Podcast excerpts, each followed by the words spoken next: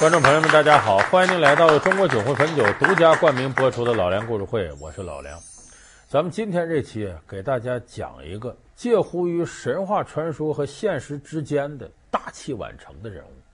我先不说这人物叫什么，传统评书啊有那么套开场诗说到他，叫“石塚豪富范丹琼，甘罗运早宛太公”。甘罗呢是十二岁官拜宰相，大神童。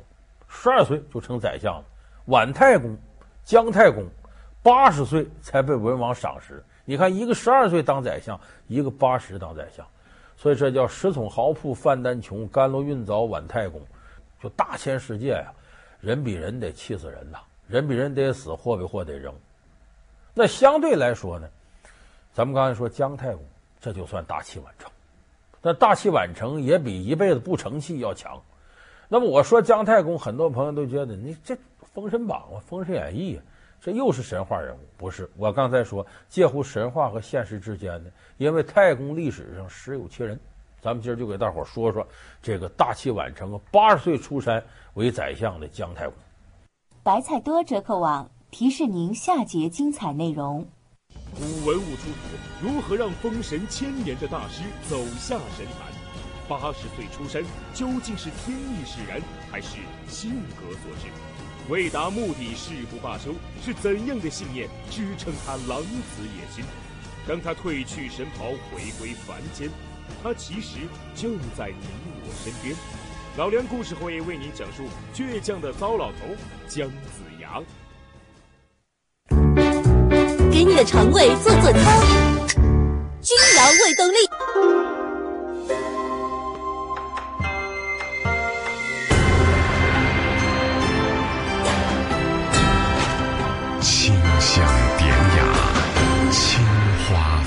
酒怕上火，更多人喝加多宝。加多宝凉茶配方正宗，全国销量遥遥领先。怕上火，喝加多宝。给你的肠胃做做操，给你的肠胃做做操。爱不释手，胃动力，君瑶胃动力。把电视关了，烦死了。女人过了四十就是烦，心烦烘热，睡不着，腰膝酸软，总是累。妈，您是更年期到了，静心口服液，缓解更年期症状。女人更年要静心，用冒险换来更多人的安全。我女儿是超能女人，事业家庭两不误。我太太是超能女人。能勇敢地追寻自己的梦想。我姐姐是超能女人，超能，不伤衣物不伤肤，超能女人用超能。这个姜太公呢，其实他这个姓啊，说是姓姜，他其实准确来说应该是姓姬氏姜，就是姬是他的姓，女字搁个陈字，他是姬姓下边的一支儿，姜是他的氏。咱们现在说姓氏姓氏。现在统一都说叫姓了，其实姓姓是个氏是分开的。他还有个号叫吕尚，道号飞熊先生，也有管他叫姜尚姜太公，因为岁数大出山嘛。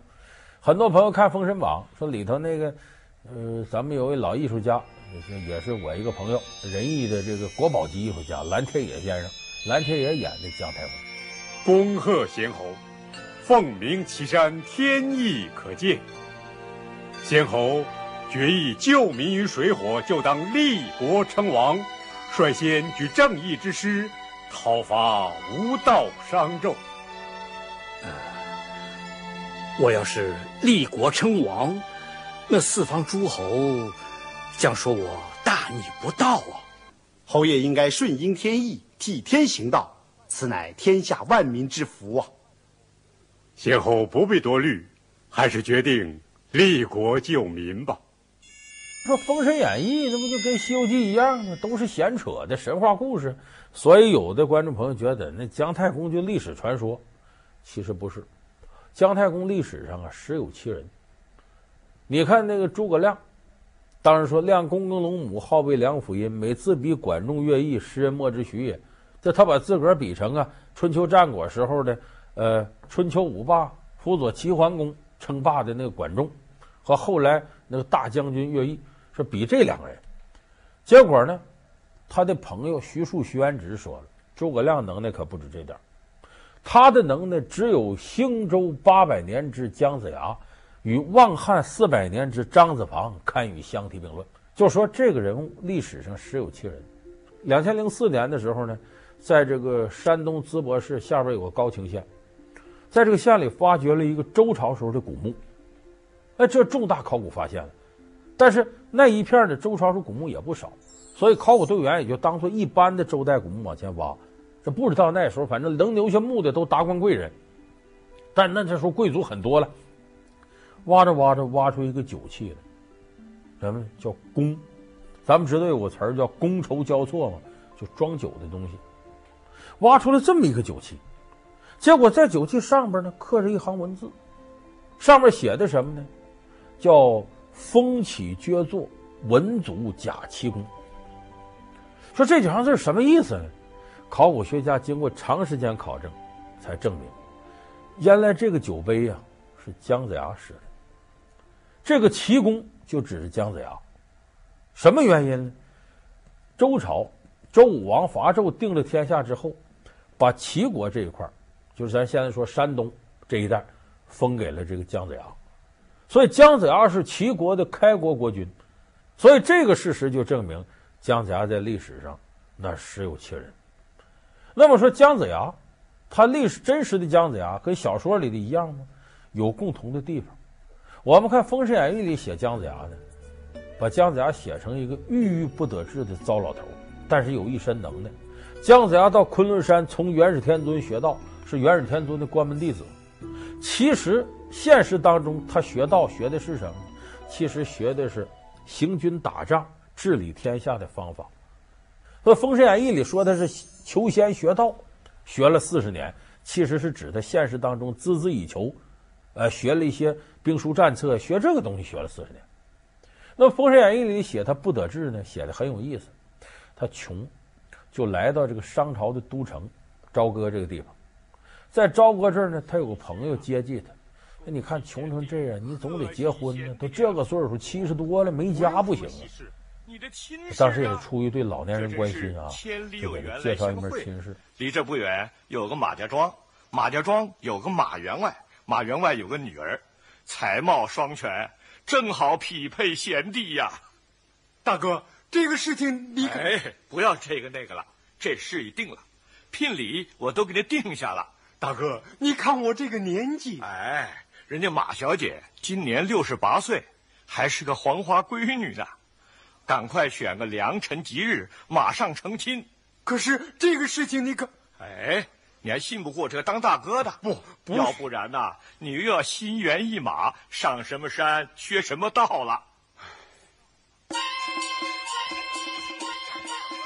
娶了个老太太，马氏老太太。结果这个老太太呢，其实也不是什么坏人，她就是对丈夫有个基本要求，说你天天在家看书，你能不能有点正事儿呢？说那么的吧，在家里头呢，给你磨上点面，你到街上卖面去吧。这姜子牙卖面可倒好，这边面口子在这撑着，他在这翻书看，但是在这竹简嘛，看着竹简。谁来问来？啊啊，答一句，也不吆喝。你想这能开张吗？好不容易有个人过来了，问了，老人家，你这是米粉还是麦粉呢？嗯。我倒忘记了，米粉还是麦粉？这要回去问问我老婆才知道。嘿，你连你自己卖什么都不知道，还做什么买卖啊？你不用回去问你老婆了，我倒可以帮你分辨一下。这样吧，我拿点回去尝尝就知道了。好，谢谢你帮忙。那你拿回去尝尝，再来告诉我。你这不二傻子吗？这等于，这这样下去，这马氏老太太说要照这么弄，你把你自个儿卖了都不知道啊。说你别卖这个了，换一样吧。卖什么呢？在家里扎了几把扫帚，你拿街上卖去吧，一样卖不动。你这个酒囊饭袋！啊，你你居然这样口不择言！我说过我不懂做生意吗？你你懂什么？你就懂得吃饭，你这个废物！啊，我我我我是废物！好，好，你你回娘家去吧，走。啊！你要赶我走？你这个没良心的，我我跟你拼了！哎，你你这是大哥，你看，这日子没法过。这马氏老太太呢，一看跟你过也没意思了，最后就干脆吧，就是说，咱我也不能休你，你写一纸休书把我休了得，就等于我跟你离婚了。就这么，姜子牙一看，哎呀。你瞧不起我，将来你会后悔的。姜子牙写一纸休书把他休了。当然，历史传说说这姜子牙后来啊当了宰相了、丞相了，然后衣锦还乡。再见到说这马氏老太太，说马氏老太太，哎呀，我要给你恢复啊！姜子牙说那么的吧，拿盆水来泼地上，你把这水给我收到盆里去，我就行。这老太太一忙活，整一身泥。姜子牙你看覆水难收啊，咱没法走一块儿，受不了了，上吊死了。死是死了，姜子牙一想，一日夫妻百日恩呐，咱俩是两口子呀，就这么的封他老婆一个位置，封什么？你大伙想不到。咱前面不是说马老太太做几把扫帚吗？给他是封马老太太为扫帚星，就见你我算倒血霉了。所以这是姜子牙呀成长过程当中的事儿。他其实有人提出个疑问，说你看那会儿姜子牙啊，他这怎么跟着这个周文王混了呢？周文王那会儿可不是周文王，西伯侯姬昌。哎，他是等于官封西伯侯，是归纣王管，商朝是正根儿。说姜子牙有能耐，怎么不到正统那边去寻事，反而跑到这边来呢？这是有原因的。历史上真实的姜子牙呢，曾经在纣王底下当过差，当什么呢？叫下大夫，说白了就基层公务员，干嘛呢？帮着搞基建，什么基础设施建设呢？纣王无道，大兴露台。露台是什么呢？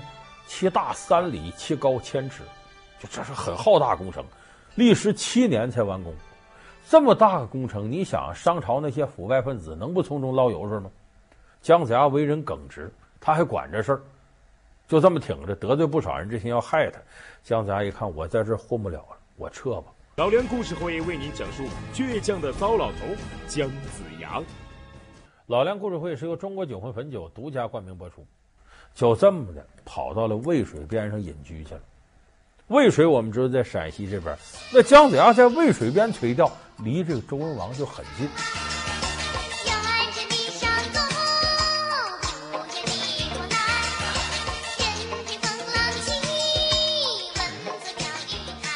当然近是近，你要皇上不知道你不行。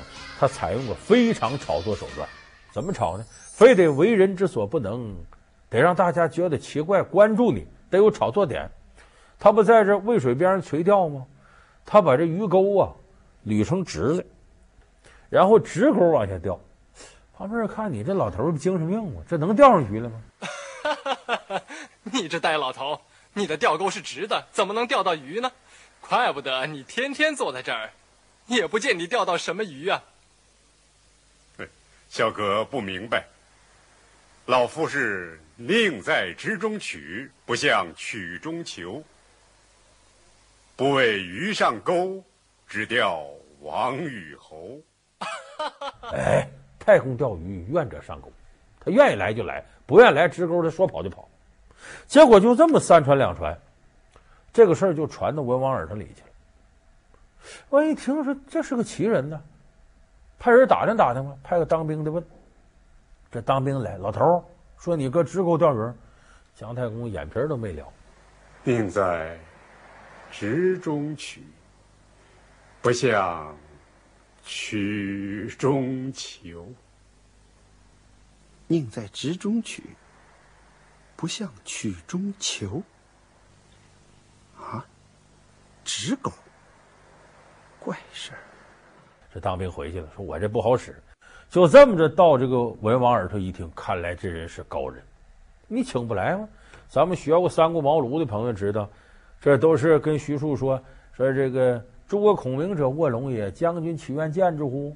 完了，刘备说了，君与之俱来，你陪他一块来吧。结果人家徐庶直接说了，此人可就见，不可屈之也呀。你只能是屈尊去见他，你可不能把他招来，人家不来。所以这个时候。文王一听有门啊，看来这是高人，我得去。当然去之前呢，这个文王是有先兆的，《封神演义》里说嘛，晚上做梦，这文王梦到一个插着翅膀的熊。昨夜做了一个怪梦，梦见一只白额猛虎，雷声双翼向我猛扑过来，后面一片火光冲天。呃，不知此梦主和吉凶啊？此梦乃侯爷之大吉兆啊！侯爷将得栋梁之臣呐、何以见得？虎生双翼，乃雄也。堂后火光，乃火断物之象。西方属金，金见火，乃得锻炼。锻炼含金，则必成大器。此乃兴周之兆啊！好，王一看，看来这个人是我的贵人。于是呢，屈尊见姜子牙。姜子牙见着周王，见着文王呢，挺高兴，俩人聊了一会儿。这就如好比隆中对呀、啊。先后如此真心明节，可亲，可敬，但眼看万民置身水火而不顾，又有什么仁义可言呢？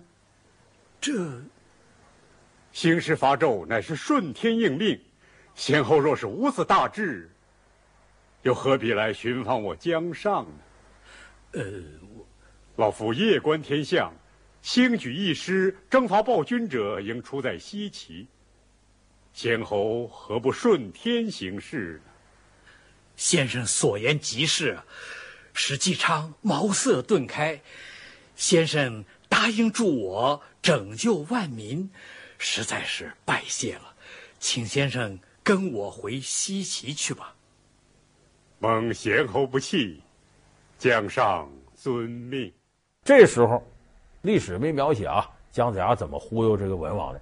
也肯定也诸葛亮这一套。文王一听，哦，太有才了，我太佩服你了。说这这，请回吧，跟我回去。姜尚，哎，不行，他这坐你的车，你有赶车的。我呢，坐你车不讲，你得给我拉车。你想想，那叫也是一方诸侯啊，要给这么一个军士，哎，低下头这拉车。文王一看，不愿干，不愿来吧，拉。拉着他，就这么一步一步一步拉，终于拉到了车馆驿站，还没到这个他住的王宫呢，真拉不动了。说：“先生下车吧，再歇会儿，我那有马车送咱回去。”姜子牙好，我下来了，你不后悔啊？我下来了。姜子牙说：“我这一道查了，你呀，拉着我走了八百零八步，我报答你八百零八步，我保你大周八百零八年。”后来故老相传，整个周朝经历了八百零八年，所以才有兴周姜子牙，望汉张子房这个说法。江上参见文王。姜先生有不世之才，胸怀奇谋妙计，在我开国之初，能得姜先生的辅助，是乃我周朝的大幸。今封。姜先生为我周朝的丞相，姜丞相，谢文王。所以这个是姜子牙从此之后走上康庄大道，开始辅佐文王，最后平定天下。《封神演义》里写的这姜子牙呢，就是这么一个过程。就咱一总结姜子牙呢，你得说他是个理想主义者。就他绝对不肯因为现实的挫折就放弃自己原先那些东西。学了这么些年，他不管岁数多大，他得坚守自己的东西，还挺倔。当然，咱得佩服姜子牙身体好，你八十岁出山还能干这样。所以说，姜子牙呢，是中国历史上个传奇人物。说传奇到现在，你看很多人一提姜子牙怎么怎么着，神话人物了。姜子牙是怎么被推向神坛的呢？这个是唐以后的事儿。这个唐太宗继位的时候，唐太宗就说：“我呀，我乃姜子牙转世。”当然，我们也知道唐朝的这个都城长安吗？就是西安，就是原来姜子牙附近这儿。说我就是太公转世。到后来，唐玄宗，这是二七年的时候，唐玄宗把姜子牙呢封为武圣人，孔孔子是文圣人，就所有的举子必须到这地方来拜了。到宋神宗年间更厉害了，所有文臣武将都得给我读太公兵法。太公兵法哪儿来的？说张良啊碰着个老头，这老头传太公兵法。太公兵法就叫六韬，他指引了后世啊，呃兵法的这方面研究。但是实际上的六韬呢，说起来没什么劲。民间传说的六韬很有意思，哪六韬呢？龙韬、虎韬、凤韬、狼韬、豹韬、犬韬。六种动物为六韬，说就什么叫龙韬虎韬呢？龙韬是指战无不胜，算无一策，天将降大任于斯人也。姜太公、张子房、诸葛亮谓之龙韬。凤韬是什么呢？能耐也挺大，但有的时候呢，兵不走正道，好出点阴谋诡计，这为凤涛。谁？周瑜是凤涛的典型，这为凤涛。虎涛呢，是武力取胜，我会带兵。我不用一些文策，打仗我就能赢。像赵子龙、张飞，这都为虎涛。豹涛呢是文武双全，岳飞、豹涛的典型。狼涛是什么呢？绝对会使阴谋诡计。我不用武力取胜，我算计能算计死你，而且非常狠，为狼涛。什么叫犬涛呢？大伙听过这十六个字吧？敌进我退，敌退我追，敌驻我扰，敌疲我打，这就是犬套。所以这六套没有高低贵贱之分，都是两军阵前审时度势、因势利导、因敌之形势而变化的非常高明的兵法战略。所以相传这个呢，就出自姜太公。所以正是姜太公有这么大能耐，到许仲林写《封神演义》的时候，才把姜子牙写成在昆仑山修道，下山辅佐文王，最后神机妙算得天兵天将各路神仙相助，最后终成大业。今日凯旋归来，实有赖于相府功劳。只可惜战死的忠臣义士未能与我们同享太平。这是天命所在，武王也不必过于为已死的人伤怀。现在大势已定，老臣也要执行天命。去主持封神榜了。这时候，姜子牙被封到历史上一个非常高的平台。苏护封为东斗星君，李干封为文曲星，窦融封为武曲星，苏群忠封为破军星。可是很滑稽似的，封神里头好玩就好玩在这儿。姜子牙封神，什么瘟神呐、雷神呐、这些大的都是他封的，封来封去，他自个儿没地方。怎么没地方呢？最后姜子牙落哪儿了呢？这个农村盖房子，咱有的朋友知道，房梁顶上贴张纸，叫“太公在此，诸神退位”。本来姜太公是给自己留个位置，留什么位置了呢？留玉皇大帝。这玉皇大帝是他给自个儿留着的。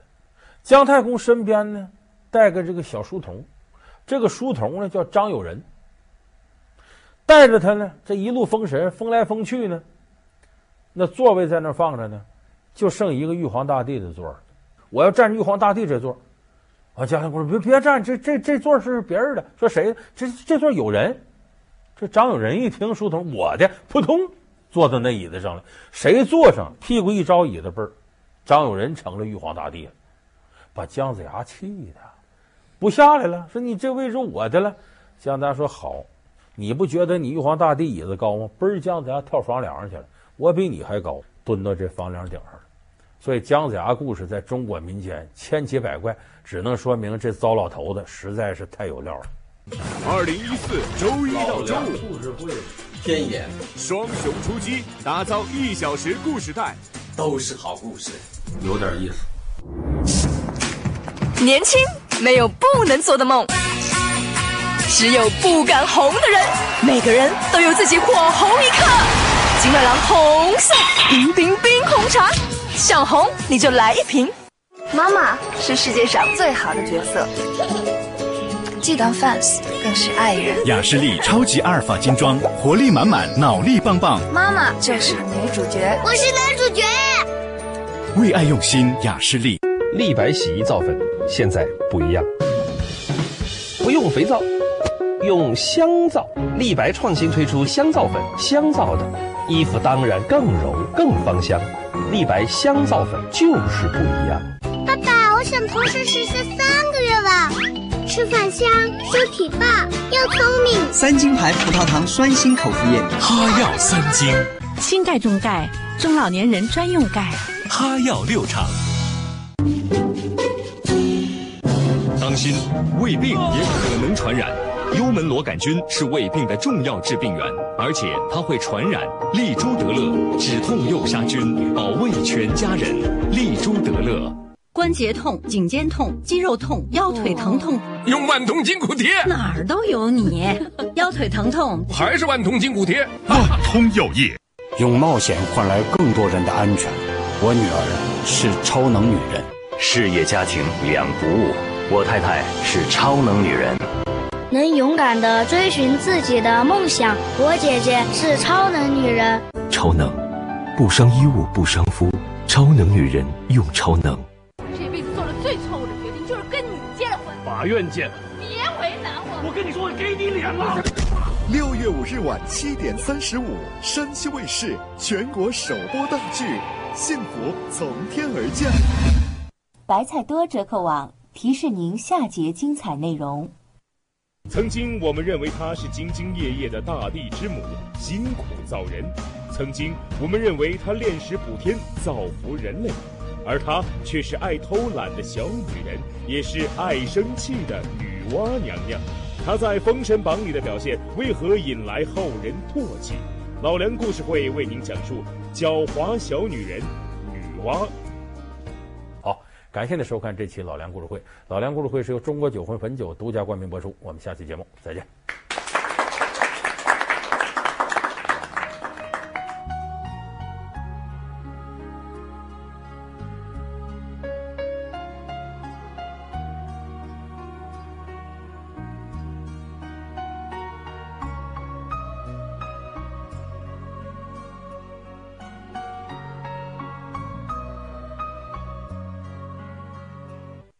这个姜太公呢，其实他这个姓啊，说是姓姜，他其实准确来说应该是姓姬氏姜，就是姬是他的姓，女字搁个陈字，他是姬姓下边的一支儿，姜是他的氏。咱们现在说姓氏姓氏，现在统一都说叫姓了，其实姓姓氏个氏是分开的。他还有个号叫吕尚，道号飞熊先生，也有管他叫姜尚姜太公，因为岁数大出山嘛。很多朋友看《封神榜》，说里头那个，呃，咱们有位老艺术家，也是我一个朋友，仁义的这个国宝级艺术家蓝天野先生，蓝天野演的姜太公。恭贺贤侯，凤鸣岐山，天意可鉴。先侯决意救民于水火，就当立国称王，率先举正义之师，讨伐无道商纣。我要是立国称王，那四方诸侯将说我大逆不道啊！侯爷应该顺应天意，替天行道，此乃天下万民之福啊！先后不必多虑，还是决定立国救民吧。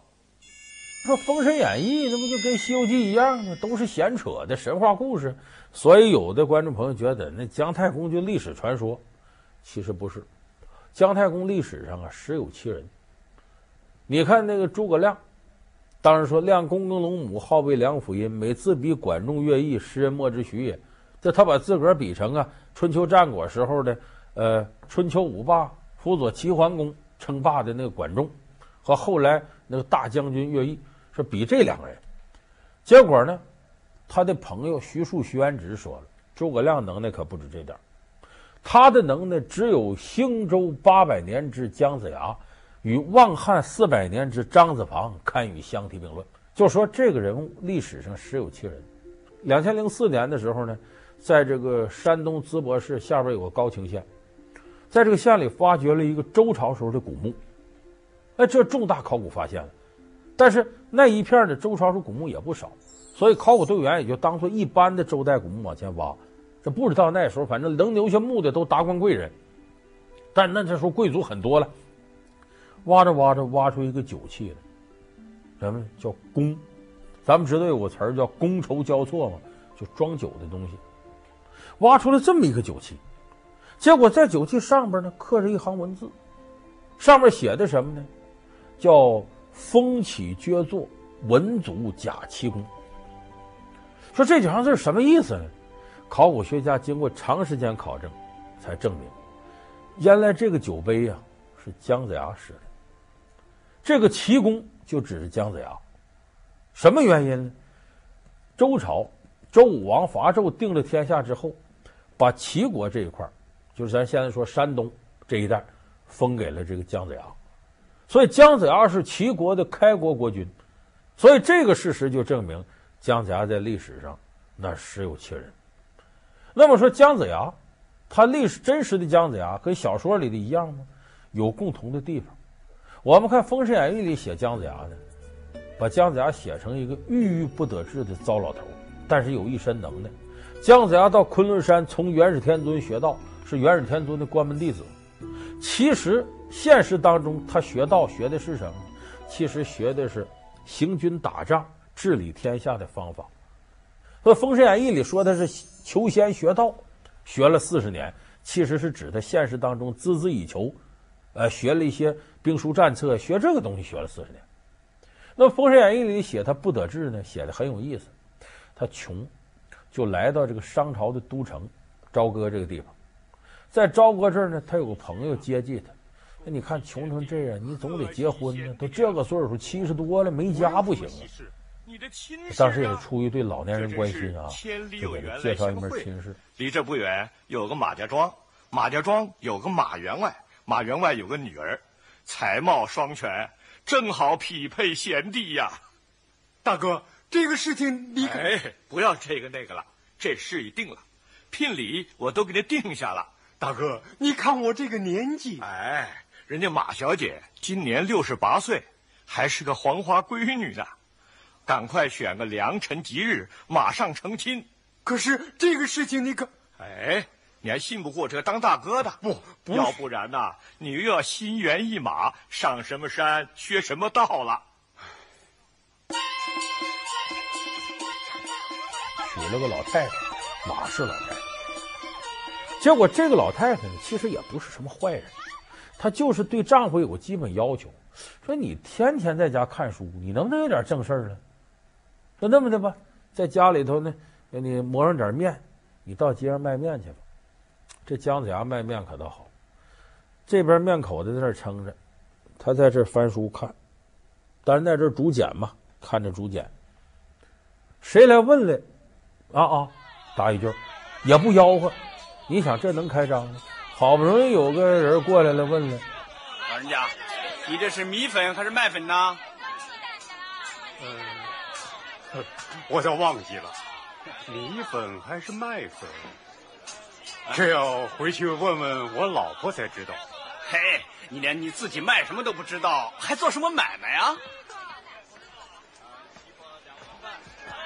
你不用回去问你老婆了，我倒可以帮你分辨一下。这样吧，我拿点回去尝尝就知道了。好，谢谢你帮忙。那你拿回去尝尝，再来告诉我。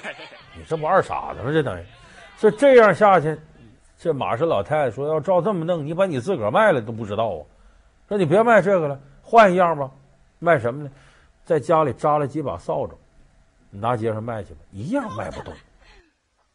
你这个酒囊饭袋！啊，你你居然这样口不择言！我说过我不懂做生意吗？你你懂什么？你就懂得吃饭，你这个废物！啊，我我我我是废物。好，好，你你回娘家去吧，走。啊！你要赶我走？你这个没良心的，我我跟你拼了！哎哎，你你你？大哥，你看，你这什么意思？这马氏老太太呢？一看跟你过也没意思了，最后就干脆吧，就是说，咱我也不能休你，你写一纸休书把我休了得，就等于我跟你离婚了。就这么，姜子牙一看，哎呀，你瞧不起我，将来你会后悔的。姜子牙写一纸休书把他休了。当然，历史传说说这姜子牙后来啊当了宰相了、丞相了，然后衣锦还乡，再见到说这马氏老太太，说马老太太，哎，我要给你恢复啊。姜子牙说：“那么的吧，拿盆水来泼地上，你把这水给我收到盆里去，我就行。”这老太太一忙活，整一身泥。姜子牙，你看覆水难收啊，咱没法走一块儿，受不了了，上吊死了。死是死了，姜子牙一想，一日夫妻百日恩呐，咱俩是两口子呀，就这么的封他老婆一个位置。封什么？你大伙想不到。咱前面不是说马老太太做几把扫帚吗？给他是封马老太太为扫帚星。就见你，我算倒血霉了。所以这是姜子牙呀成长过程当中的事儿。他其实有人提出个疑问，说你看那会儿姜子牙啊，他这怎么跟着这个周文王混了呢？周文王那会儿可不是周文王，西伯侯姬昌。哎，他是等于官封西伯侯，是归纣王管，商朝是正根儿。说姜子牙有能耐，怎么不到正统那边去寻事，反而跑到这边来呢？这是有原因的。历史上真实的姜子牙呢，曾经在纣王底下当过差，当什么呢？叫下大夫，说白了就基层公务员。干嘛呢？帮着搞基建。什么基础设施建设呢？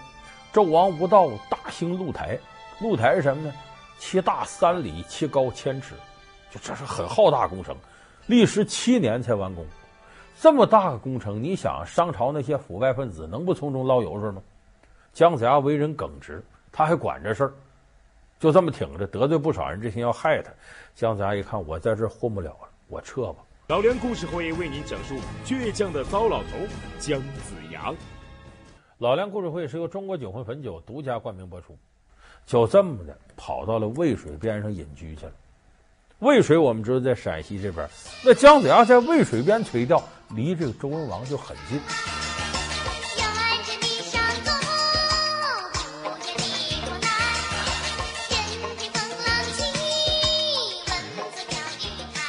当然近是近，你要皇上不知道你不行。他采用过非常炒作手段，怎么炒呢？非得为人之所不能，得让大家觉得奇怪，关注你，得有炒作点。他不在这渭水边上垂钓吗？他把这鱼钩啊捋成直的，然后直钩往下钓。旁边人看你这老头儿精神病吗？这能钓上鱼了吗？你这呆老头，你的钓钩是直的，怎么能钓到鱼呢？怪不得你天天坐在这儿，也不见你钓到什么鱼啊！小哥不明白，老夫是宁在直中取，不向曲中求。不为鱼上钩，只钓王与侯。哎，太空钓鱼，愿者上钩。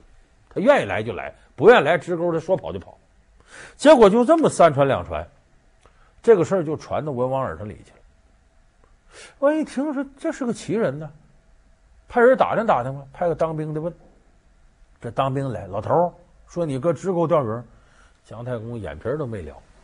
定在直中取，不向曲中求。宁在直中取，不向曲中求。啊直狗，怪事儿。这当兵回去了，说我这不好使。就这么着到这个文王耳朵一听，看来这人是高人，你请不来吗？咱们学过三顾茅庐的朋友知道，这都是跟徐庶说说这个诸葛孔明者卧龙也，将军岂愿见之乎？完了，刘备说了，君与之俱来，你陪他一块来吧。结果人家徐庶直接说了：“此人可就见，不可屈之也呀！你只能是屈尊去见他，你可不能把他招来，人家不来。所以这个时候，文王一听有门啊，看来这是高人，我得去。当然去之前呢，这个文王是有先兆的，《封神演义》里说嘛，晚上做梦，这文王梦到一个插着翅膀的熊。昨夜做了一个怪梦。”梦见一只白额猛虎，雷声双翼向我猛扑过来，后面一片火光冲天。呃，不知此梦主何吉凶啊？此梦乃侯爷之大吉兆啊！侯爷将得栋梁之臣呐、啊。呃，何以见得？虎生双翼，乃雄也；堂后火光，乃火断物之象。西方属金，金见火，乃得锻炼；锻炼含金，则必成大器。此乃兴周之兆啊！好，王一看，看来这个人是我的贵人。于是呢，屈尊见姜子牙。姜子牙见着周王，见着文王呢，挺高兴，俩人聊了一会儿。这就如好比隆中对呀、啊。哦，先后如此真心明节，可亲可敬，但眼看万民置身水火而不顾，又有什么仁义可言呢？这兴师伐纣乃是顺天应命，先后若是无此大志，又何必来寻访我江上呢？呃。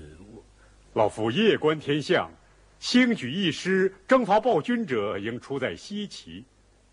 先侯何不顺天行事呢？先生所言极是，使纪昌茅塞顿开。先生答应助我拯救万民，实在是拜谢了。请先生跟我回西岐去吧。蒙贤侯不弃，将上遵命。这时候，历史没描写啊，姜子牙怎么忽悠这个文王的，也肯定也诸葛亮这一套。文王一听，哦，太有才了，我太佩服你了。说这这，请回吧，跟我回去。姜尚，哎，不行，他讲，坐你的车，你有赶车的，我呢坐你车不讲，你得给我拉车。你想想，那叫也是一方诸侯啊，要给这么一个军士，哎，低下头这拉车。文王一看，不愿干，不愿来吧，拉拉着他，就这么一步一步一步拉，终于拉到了车馆驿站，还没到这个他住的王宫呢，真拉不动了。说先生下车吧，咱歇会儿，我那有马车送咱回去。姜子牙好，我下来了，你不后悔啊？我下来了。姜子牙说：“我这一道查了，你呀，拉着我走了八百零八步，我报答你八百零八步。”我保你大周八百零八年。后来故老相传，整个周朝经历了八百零八年，所以才有兴周姜子牙，望汉张子房这个说法。江上参见文王。江先生有不世之才，胸怀奇谋妙计，在我开国之初，能得江先生的辅助，是乃我周朝的大幸。今封姜先生为我周朝的丞相，姜丞相，谢文王。所以这个是姜子牙从此之后走上康庄大道，开始辅佐文王，最后平定天下。《封神演义》里写的这姜子牙呢，就是这么一个过程。就咱一总结姜子牙呢，你得说他是个理想主义者。就他绝对不肯因为现实的挫折就放弃自己原先那些东西。学了这么些年，他不管岁数多大，他得坚守自己的东西，还挺倔。当然，咱得佩服姜子牙身体好，你八十岁出山还能干这样。所以说，姜子牙呢，是中国历史上个传奇人物。说传奇到现在，你看很多人一提姜子牙怎么怎么着，神话人物了。姜子牙是怎么被推向神坛的呢？这个是唐以后的事儿。这个唐太宗继位的时候，唐太宗就说：“我呀，我乃姜子牙转世。”当然，我们也知道唐朝的这个都城长安嘛？就是西安，就是原来姜子牙附近这儿。说我就是太公转世。到后来，唐玄宗，这是二七年的时候，唐玄宗把姜子牙呢封为武圣人，孔孔子是文圣人，就所有的举子必须到这地方来拜了。到宋神宗年间更厉害了，所有文臣武将都得给我读太公兵法。太公兵法哪儿来的？说张良啊碰着个老头，这老头传太公兵法。太公兵法就叫六韬，他指引了后世啊，呃兵法的这方面研究。但是实际上的六韬呢，说起来没什么劲。民间传说的六韬很有意思，哪六韬呢？龙韬、虎韬、凤韬、狼韬、豹韬、犬韬。六种动物为六韬，说就什么叫龙韬虎韬呢？龙韬是指战无不胜，算无一策，天将降大任于斯人也。姜太公、张子房、诸葛亮谓之龙韬。凤韬是什么呢？能耐也挺大，但有的时候呢，兵不走正道，好出点阴谋诡计，这为凤韬。谁？周瑜是凤韬的典型，这为凤韬。虎韬呢，是武力取胜，我会带兵，我不用一些文策，打仗我就能赢。像赵子龙、张飞。这都为虎韬，豹涛呢是文武双全，岳飞豹涛的典型。狼涛是什么呢？绝对会使阴谋诡计，我不用武力取胜，我算计能算计死你，而且非常狠，为狼涛。什么叫犬涛呢？大伙听过这十六个字吧？敌进我退，敌退我追，敌驻我扰，敌疲我打，这就是犬涛。所以这六韬没有高低贵贱之分，都是两军阵前审时度势。因势利导，因敌之形势而变化的非常高明的兵法战略，所以相传这个呢就出自姜太公。所以正是姜太公有这么大能耐，到许仲林写《封神演义》的时候，才把姜子牙写成在昆仑山修道，下山辅佐文王，最后神机妙算得天兵天将各路神仙相助，最后终成大业。今日凯旋归来，实有赖于相夫功劳。可惜战死的忠臣义士，未能与我们同享太平，这是天命所在。武王也不必过于为已死的人伤怀。现在大势已定，老臣也要执行天命，去主持封神榜了。这时候，姜子牙被封到历史上一个非常高的平台。苏护封为东斗星君，李干封为文曲星，窦融封为武曲星，苏群忠封为破军星。可是很滑稽似的，封神里头好玩就好玩在这儿。姜子牙封神，什么瘟神呐、啊、雷神呐、啊，这些大的都是他封的，封来封去他自个儿没地方，怎么没地方呢？最后姜子牙落哪儿了呢？这个农村盖房子，咱有的朋友知道，房梁顶上贴张纸，叫“太公在此，诸神退位”。本来姜太公是给自己留个位置，留什么位置了呢？留玉皇大帝。这玉皇大帝是他给自个儿留着的。姜太公身边呢，带个这个小书童，这个书童呢叫张友仁，带着他呢，这一路封神，封来封去呢，那座位在那放着呢。就剩一个玉皇大帝的座儿，我要占玉皇大帝这座。啊，姜太公说：“别别占，这这这座是别人的。”说谁？这这座有人。这张友仁一听书童，我的，扑通坐到那椅子上了。谁坐上，屁股一招椅子背儿，张友仁成了玉皇大帝了，把姜子牙气的不下来了。说：“你这位置我的了。”姜子牙说：“好，你不觉得你玉皇大帝椅子高吗？嘣儿，姜子牙跳房梁上去了，我比你还高，蹲到这房梁顶上了。”所以姜子牙故事在中国民间千奇百怪，只能说明这糟老头子实在是太有料了。曾经我们认为他是兢兢业业的大地之母，辛苦造人；曾经我们认为他炼石补天，造福人类，而她却是爱偷懒的小女人，也是爱生气的女娲娘娘。她在《封神榜》里的表现为何引来后人唾弃？老梁故事会为您讲述狡猾小女人。女娲，好，感谢您收看这期老梁故事会。老梁故事会是由中国酒魂汾酒独家冠名播出。我们下期节目再见。